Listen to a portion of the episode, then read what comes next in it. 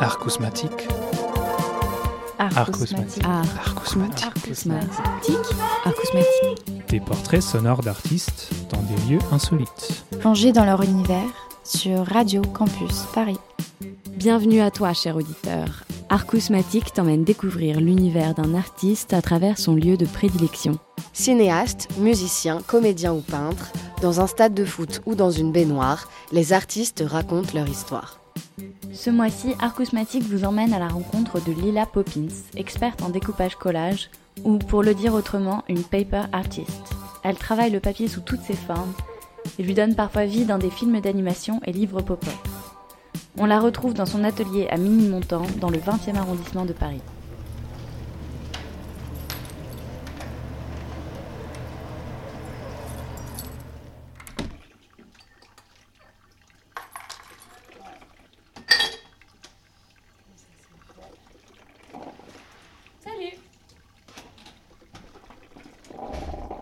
Alors, je m'appelle euh, Lila Poppins et je suis paper artiste. C'est euh, le travail du papier sous toutes ses formes. Euh, donc, ça va être de, de l'objet inanimé comme de l'objet de décoration pour des intérieurs et aussi pour de la vitrine ou des événements. Et ça va être aussi l'utilisation du papier pour faire de l'animation et donc faire des petits films en stop motion. Et là, on touche au domaine euh, du court métrage, mais aussi de la pub et du clip, euh, de tout ce qui s'anime. Généralement, je fais vraiment que du papier. Après, là, j'ai un projet sur lequel euh, je me dis peut-être que je mettrai d'autres matériaux de style feutrine ou des tissus, mais euh, j'ai jamais trop travaillé avec ces matériaux-là, donc je préfère rester dans le papier, je connais bien, donc c'est plus facile, je pense.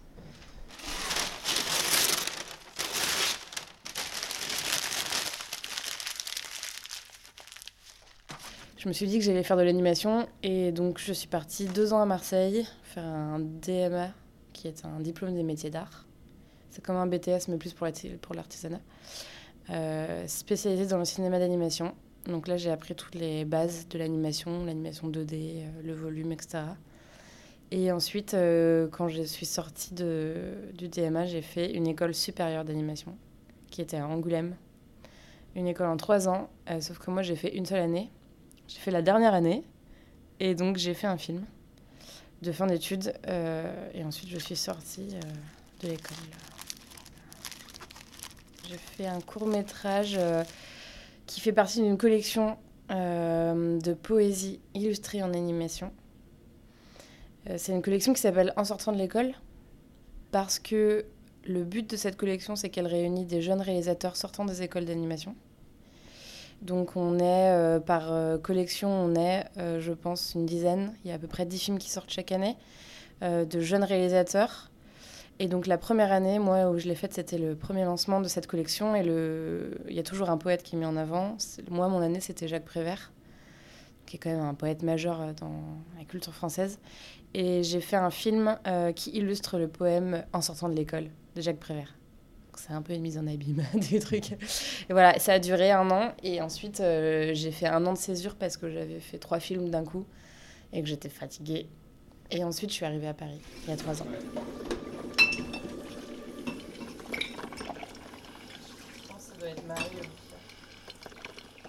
Alors là, on est dans des, euh, des locaux, euh, on est dans un studio d'animation qui s'appelle Bobby Prod.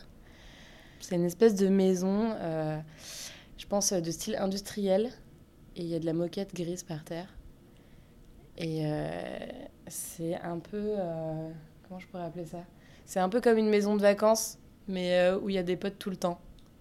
Donc euh, voilà, il y a un peu de plantes, euh, il fait chaud, euh, il y a un peu des gâteaux partout et euh, il y a une, euh, une- bonne ambiance. Et il y a plein de postes euh, d'ordinateurs qui ne sont pas utilisés, puisqu'on est, euh, je pense, que 6 dans ce lieu, alors qu'on pourrait être une vingtaine, je pense. Bon, alors là, euh, là il y a, il y a un, un Brendan qui arrive. Salut Brendan C'est l'interview, donc euh, il faut pas parler. Ou alors tu peux raconter une, une- une petite anecdote ou une blague.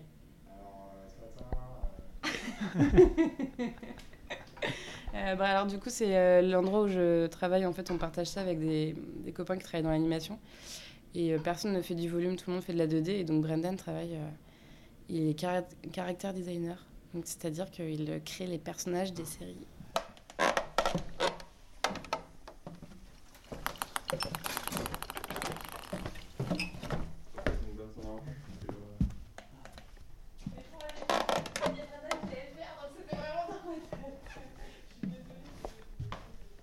Euh, alors moi, j'ai un, procédé qui est un peu euh, naturel dans le sens où euh, si par exemple j'ai un objet à construire, donc là en ce moment je suis en train de faire un patin roulette par exemple, je dessine le patin roulette en 2D au crayon papier et ensuite j'imagine ce que ça devrait donner en patron dans ma tête je patronne pas les choses euh, sur le papier. C'est-à-dire que dans ma tête, je me dis, bon, alors du coup, il faudrait que là, il y ait tel type de, tel type de, forme de papier. Euh, donc, je vais couper ce triangle qui va venir se mettre à cet endroit.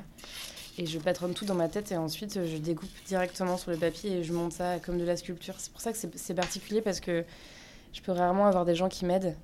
Parce qu'en fait, c'est une, une, démarche assez euh, sculpturelle, je pense, dans la manière de créer. Donc, tu fais pas beaucoup de collaborations? Si ça m'arrive parce que j'ai travaillé avec. Euh, j'ai pas mal de copines euh, qui font de la, du volume et de la stop motion comme je fais. Et euh, c'est des gens en qui j'ai complètement confiance. Et là, je sais qu'il n'y a pas de problème.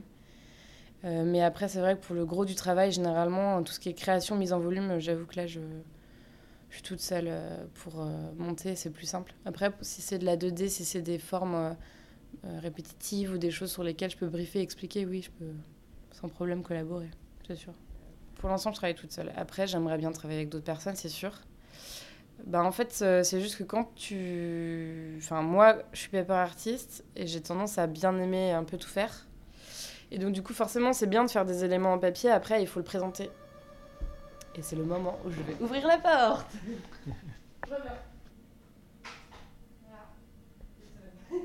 On n'a pas tous la clé. Art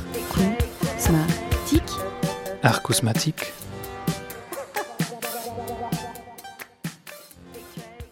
Un, univers qui est assez euh, naturel, euh, très organique, très floral, euh, très feuillu.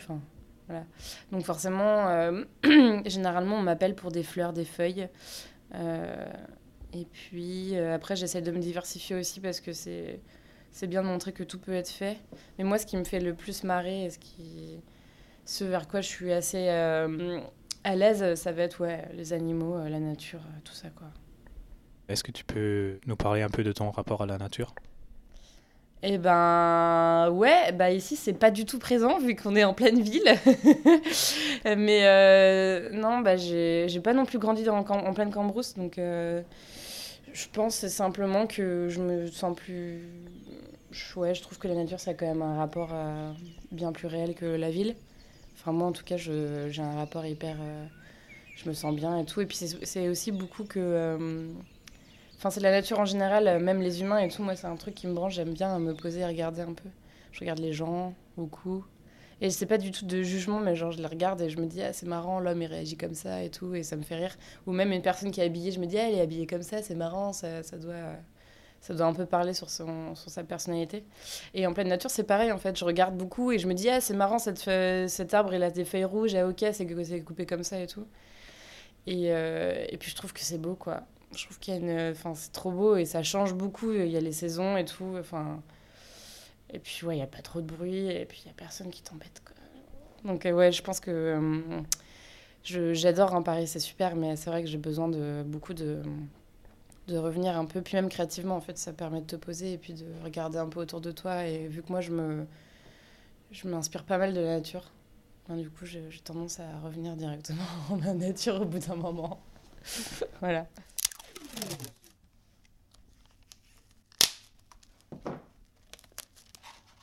J'adore le bruit du scotch qui se.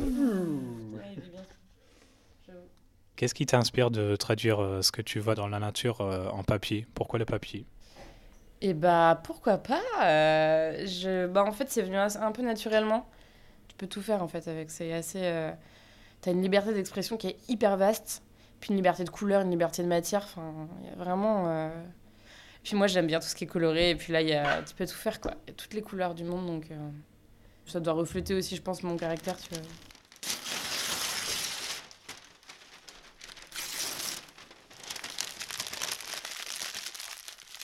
Quelle est ta couleur préférée? Ah, c'est dur ça. J'ai pas de couleur préférée, j'ai des palettes de couleurs préférées, des associations de couleurs que j'aime bien. Ça dépend des, des moments. En ce moment, j'aime bien. Euh, Euh, ouais, je crois que je fais une fixette sur le jardin de la Majorelle euh, au Maroc, à Marrakech. Et euh, ce jardin-là, il est donc vert, parce qu'il y a plein de cactus partout. Et donc les couleurs prédominantes, ce sont le vert, le bleu clin et le jaune. Voilà. Et je mettrai un petit peu de rose aussi, ou un petit corail, et là, ça serait parfait. Voilà. le processus artistique, il est un peu particulier, parce que vu que je viens de l'animation, on n'est pas trop défini comme étant artiste. Le côté artiste, moi j'ai l'impression qu'on l'utilise beaucoup pour les plasticiens.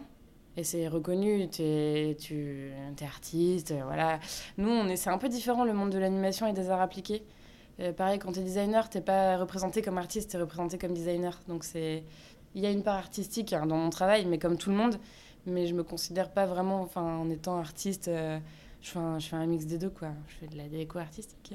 un truc comme ça. Non, il faut pas faire de bruit, on a dit. Allume pas la lumière. J'écoute beaucoup de musique et ça, ça m'inspire en fait pas mal. Alors, euh, c'est par phase. euh, alors, il y a, y a, trois semaines, c'était L'Homme Pâle que j'ai écouté, euh, que j'ai saigné. C'était un peu euh, obsédant. et là, maintenant, je suis passée sur le dernier album de Django Django, qui est sorti en fait il y a deux semaines, là, et qui est hyper rétro-futuriste. Il y a des sons avec des synthés des années 70 et ça me folle quoi, ça me fait trop rire.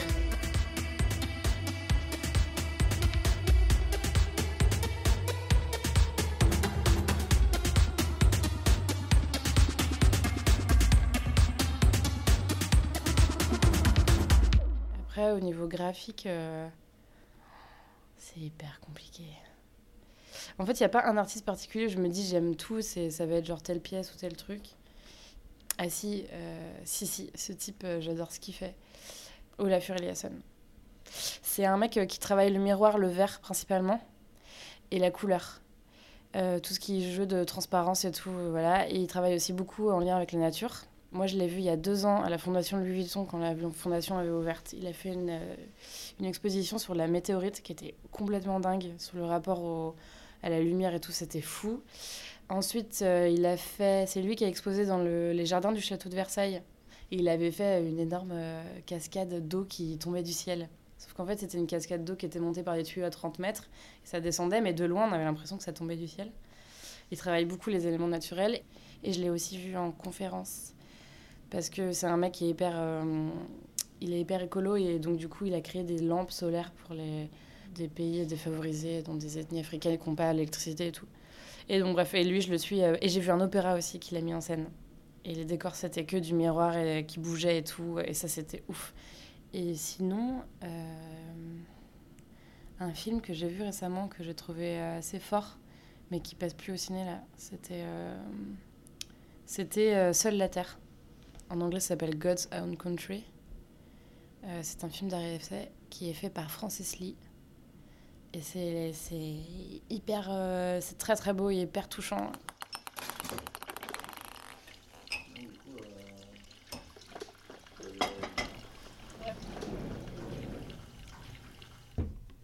Quel est ton bruit préféré? Le bruit? Je crois quand on est. Quand on, et je crois que tout le monde doit dire ça. Mais euh, mon bruit préféré, c'est quand on. Tu sais, tu mets ton doigt dans, une, dans le goulot d'une bouteille et après tu, tu l'enlèves et ça fait pop Ça, c'est un bruit euh, qui, me fait, qui me fait marrer en fait. Et un bruit que tu détestes? Je crois que tous les bruits qui se répètent très très vite. T'as de type quelqu'un qui tape sur la table ou avec son pied là. Ça, ça me rend dingue. C'est des trucs comme ça, je pense. Après, ouais, non, les ongles qui crissent ou tu sais, genre des trucs hyper grinçants là. C'est marrant ça, je m'étais pas trop posé cette question.